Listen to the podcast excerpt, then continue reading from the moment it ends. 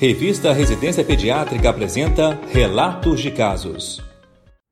Nosso relato de hoje descreve um caso de dengue na infância que evoluiu para um quadro de serosite. Se trata de uma paciente de 10 anos apresentando febre alta, cefaleia, dor torácica e abdominal, náuseas e vômitos. Após dois dias, evoluiu com dor abdominal importante. Levada à emergência no terceiro dia, referia dor à palpação abdominal, principalmente em hipocôndrio direito, que piorava a descompressão.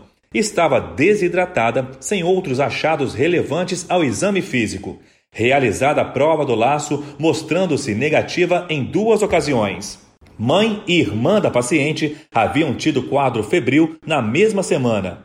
Os exames indicaram hemoconcentração, leucopenia, presença de linfócitos atípicos e plaquetopenia acentuada. Após hidratação parenteral, houve melhora do hematócrito. A radiografia de tórax e a ecografia abdominal na admissão foram normais.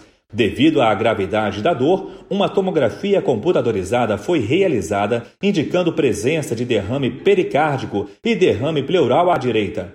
Moderada quantidade de líquido livre no abdômen. A pesquisa de dengue foi positiva tanto na paciente como em sua irmã. Apresentou boa evolução do quadro, com remissão dos sintomas, recebendo alta no décimo dia, com contagem normal de plaquetas.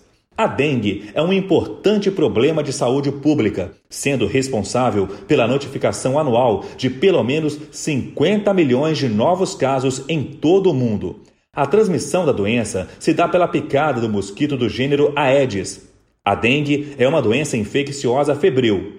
O quadro clínico clássico cursa com febre alta de início súbito, cefaleia, mialgia, artralgia e dor retroorbitária. Pode haver sinais de extravasamento plasmático caracterizado por intensa dor abdominal, hepatomegalia dolorosa e desconforto respiratório.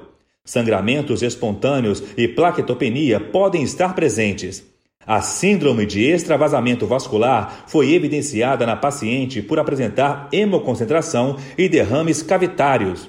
A prova do laço é obrigatória em todos os pacientes com suspeita de dengue, mas tem baixa sensibilidade e alta especificidade. O diagnóstico definitivo é por detecção de antígenos virais ou sorologia. O manejo adequado depende do reconhecimento precoce dos casos mais graves e dos sinais de alerta, do contínuo monitoramento, do estadiamento e da pronta reposição hídrica.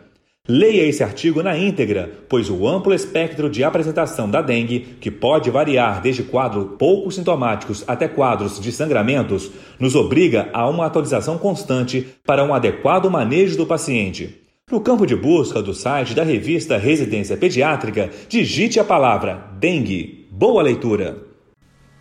Esse foi o podcast Relatos de Casos da revista Residência Pediátrica. Realização Sociedade Brasileira de Pediatria.